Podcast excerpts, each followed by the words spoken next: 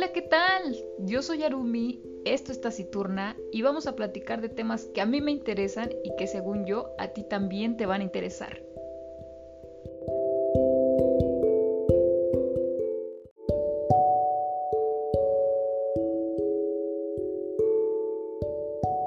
Hola, ¿qué haces, Urumi? Pues aquí, fíjate que me dejaron de tarea hacer un poema, pero pues no lo entiendo. ¿Cómo que no le entiendes?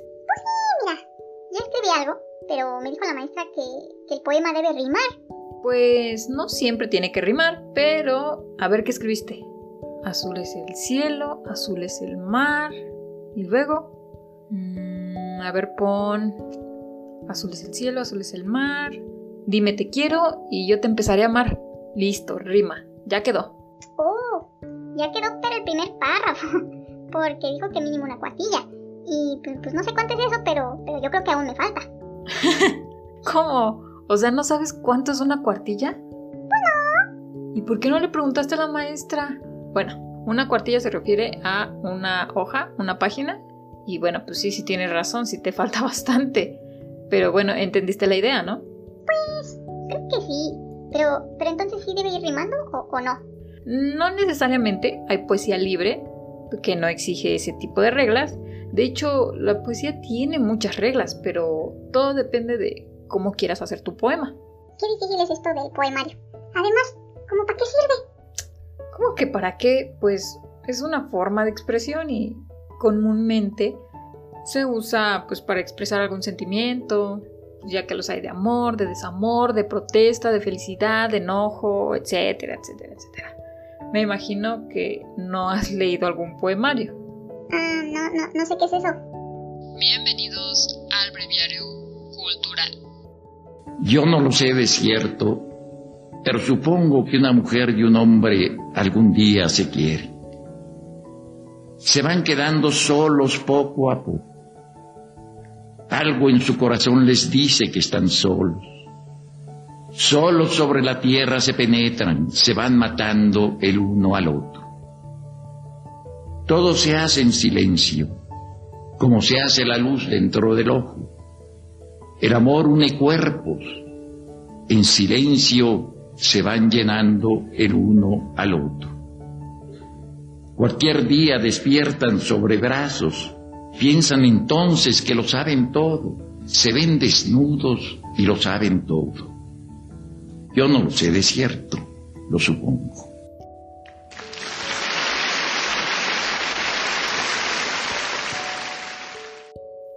¿Qué es un poema?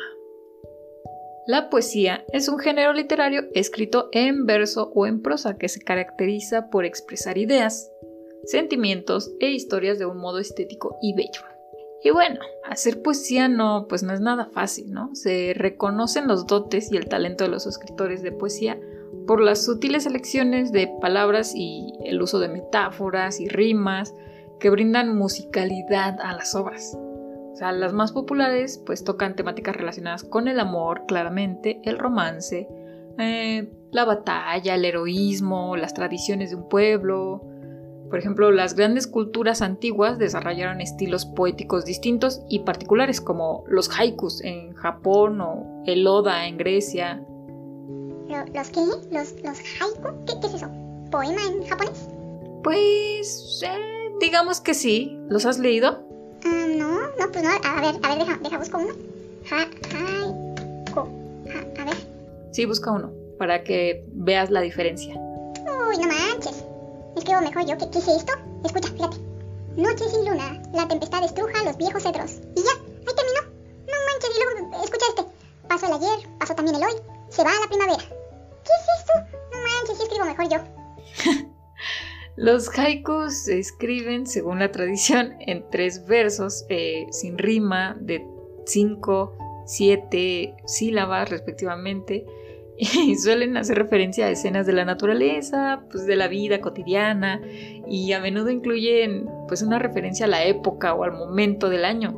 Entonces por eso es que los ves así tan raros, ¿no? Así como pues ese que leíste de pasó el ayer, pasó también el hoy y se va la primavera y pues como que no tiene sentido, pero para ellos sí. También a lo mejor tiene que ver un poco eh, pues su forma de escribir, ¿no? Allá no es, no es lo mismo, no suena igual en nuestra traducción. Eh, pues sí, por eso es que se escuchan raros. Mm, pues están re feos. Pero le puede decir a la maestra que hice un haiku y listo. no seas tramposa, es bien la tarea.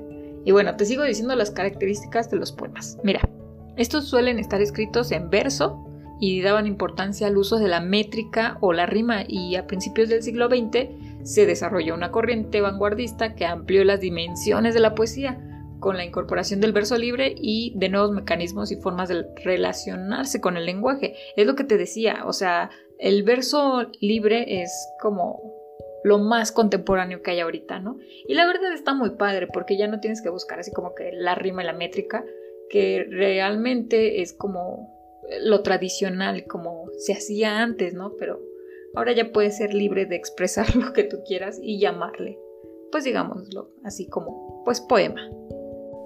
¿Y ustedes amigos leen poesía?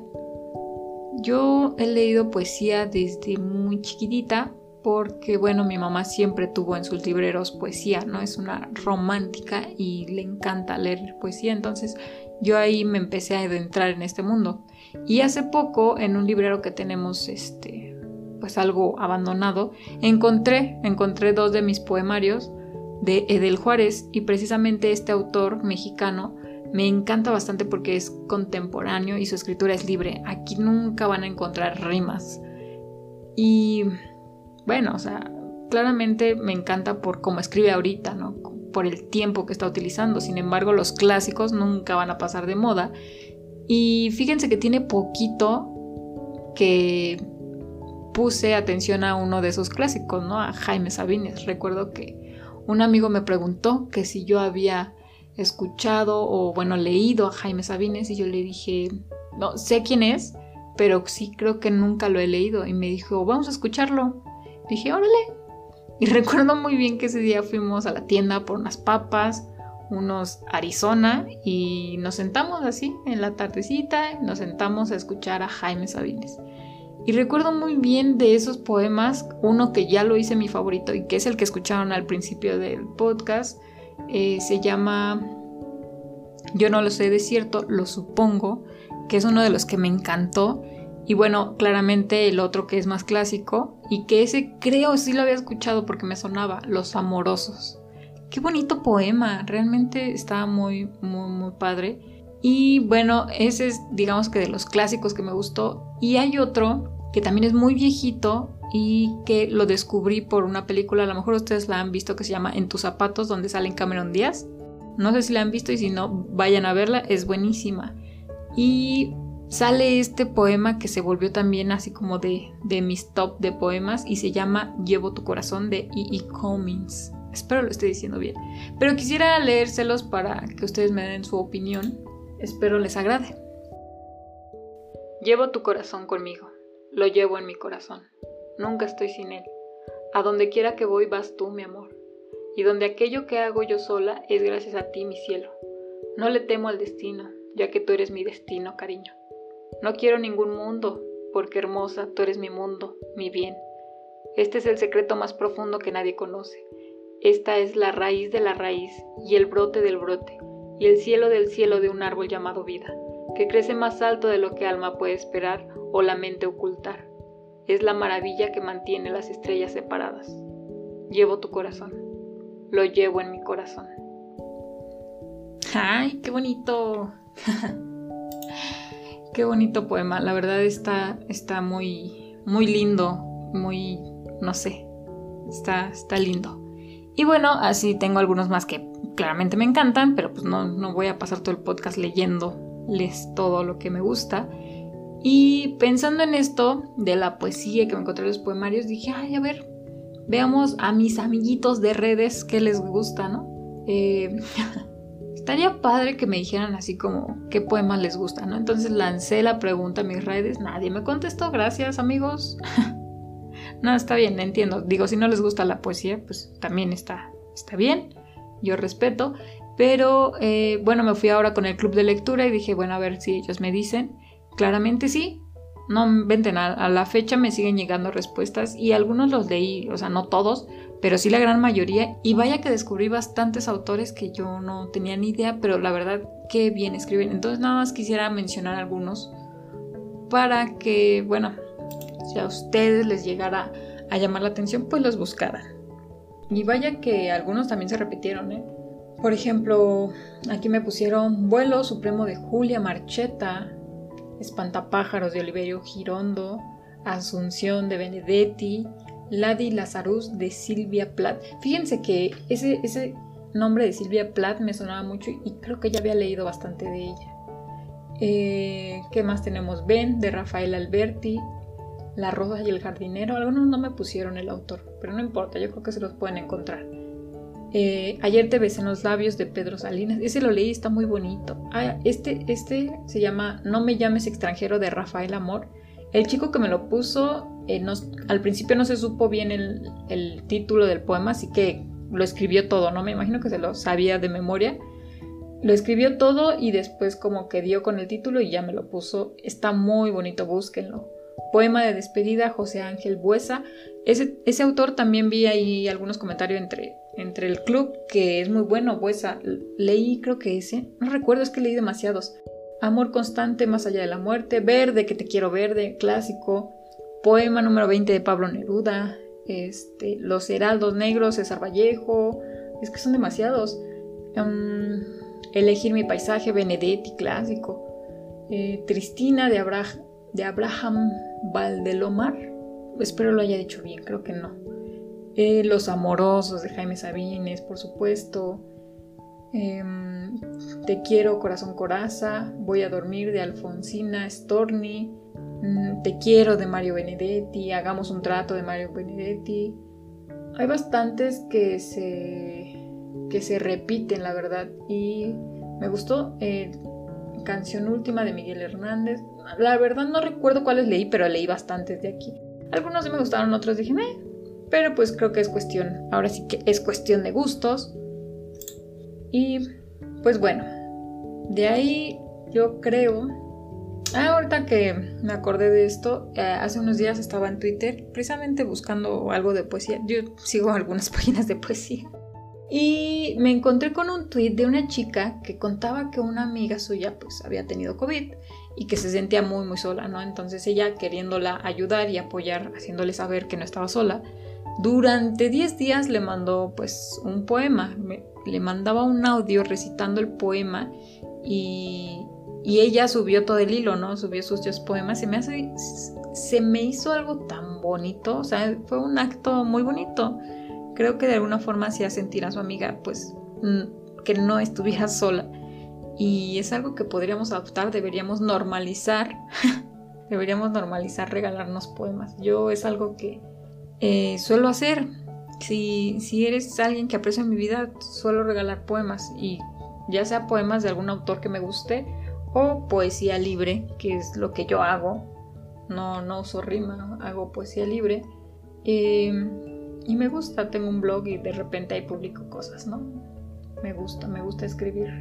Y bueno, entonces pasemos ahora sí a la reseña del día de hoy, porque claramente va a haber reseña. ¿Creían que no iba a haber reseña? No, para nada.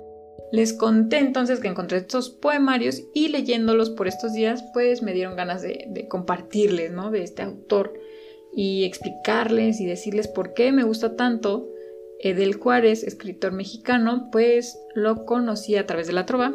Sí, así es. Recuerdan que les platiqué sobre los conciertos de trova que fui y que descubrí con uno de mis amigos. Bueno, pues Edel Juárez eh, suele abrir estos conciertos con sus poemas y los cantautores suelen musicalizarlos y es un complemento muy padre, ¿no? Ahí, bueno, es ahí donde lo conocí. Y de hecho también tiene discos. Eh, si no quieren leerlo, digámoslo así, pueden escucharlo en Spotify. Así pongan Edel Juárez y van a encontrar bastante de sus poemas. Y enseguida de sus poemas van a encontrar alguna canción de trova de estos cantautores que les, que les digo. Entonces, el primer poemario se llama Llovió y llovió y se mojó la luna. De hecho, eh, al inicio explica que su hija, ¿no? Que se llama Azul, eh, pues le dijo esta frase. Papá, papá, llovió, llovió y se mojó la luna. Y me encanta este poemario porque a pesar de que es muy pequeñito, o sea, muy, muy delgadito, vienen más de 100 poemas. Y como les digo, realmente creo que no he leído, no he leído todos.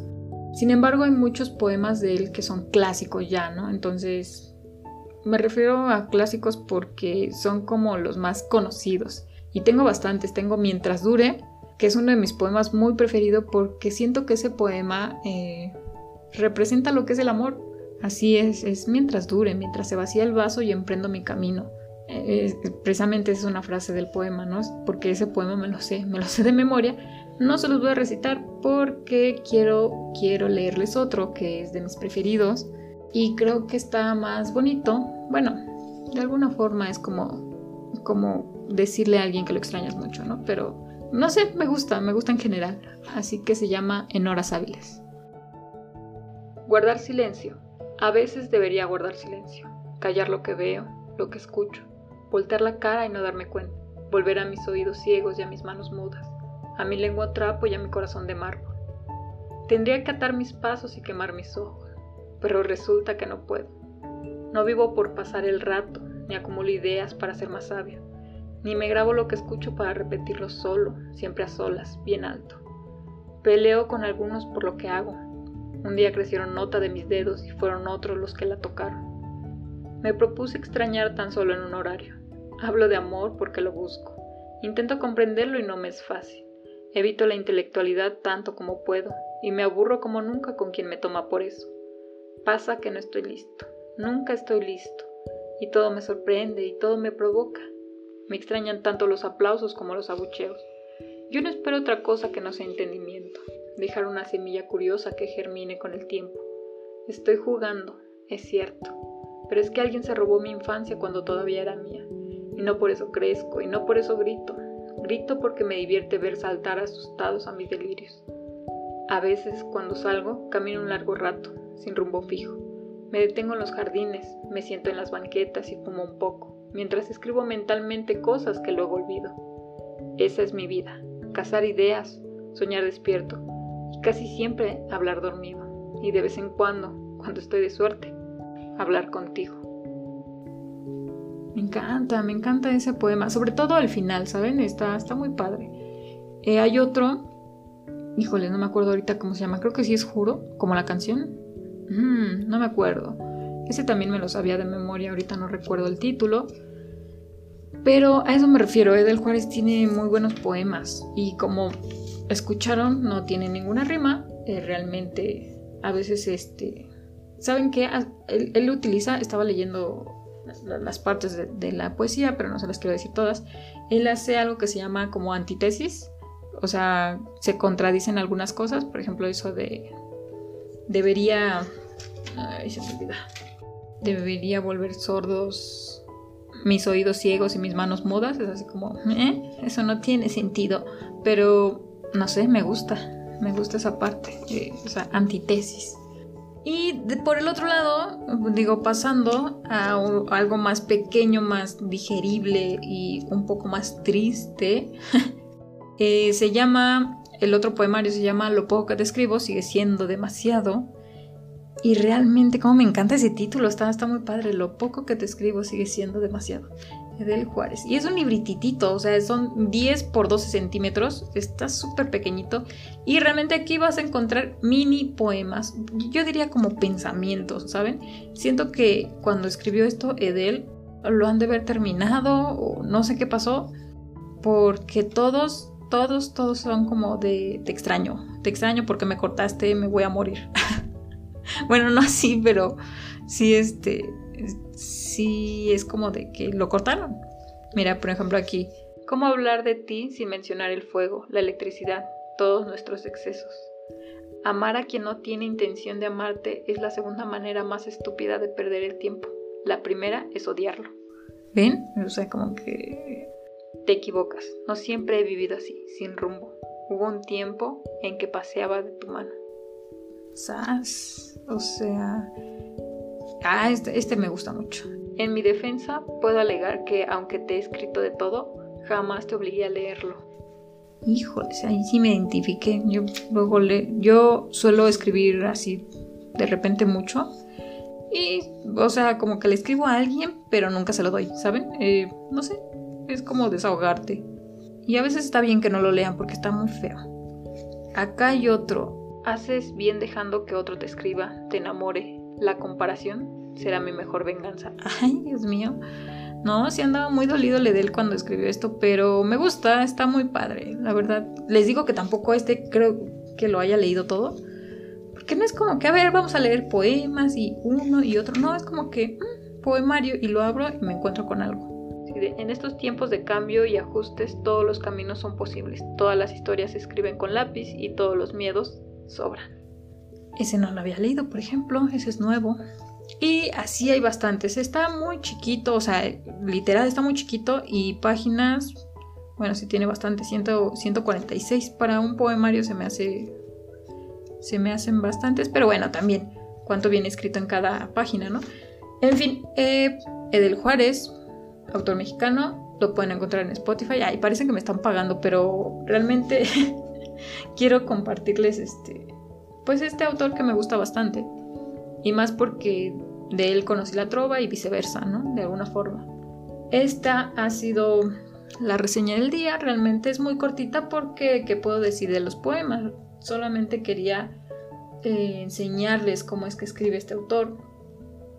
Y si ustedes tienen alguno favorito, eh, pues pueden comentármelo ahí en mis redes. También me gusta leer otro tipo de autores, digo. No, no solamente existe Edel o Jaime Sabines o hay algunos de Sor Juana que también me gustan. ¿A quién más? A, a Pablo Neruda, claramente. En fin, este ha sido el podcast de la semana. Gracias por escuchar. Estamos prácticamente, prácticamente, no estoy diciendo que ya, cerrando temporada porque ya vamos a cumplir el año. Así es, vamos a cumplir el año. No sé ni qué voy a hacer, pero algo se me ocurrirá. Por lo mientras, eh, que tengan un fin de semana excelente y nos vemos en el siguiente capítulo. Bye bye. Espero curarme de ti en unos días. Debo dejar de fumarte, de beberte, de pensarte. Es posible. Siguiendo las prescripciones de la moral en turno, me receto tiempo, abstinencia, soledad. ¿Te parece bien que te quiera nada más una semana? No es mucho ni es poco, es bastante. En una semana se puede reunir todas las palabras de amor que se han pronunciado sobre la tierra y se les puede prender fuego. Te voy a calentar con esa hoguera del amor quemado. Y también el silencio, porque las mejores palabras del amor están entre dos gentes que no se dicen nada. Hay que quemar también ese otro lenguaje lateral y subversivo del que ama. Tú sabes cómo te digo que te quiero cuando digo que calor hace, dame agua, sabes manejar, se hizo de noche. Entre las gentes, a un lado de tus gentes y las mías, te he dicho, ya es tarde, y tú sabías que decía, te quiero. Una semana más para reunir todo el amor del tiempo, para dártelo, para que hagas con él lo que tú quieras, guardarlo, acariciarlo, tirarlo a la basura. No sirve, cierto. Solo quiero una semana para entender las cosas, porque esto es muy parecido a estar saliendo de un manicomio para entrar a un panteón.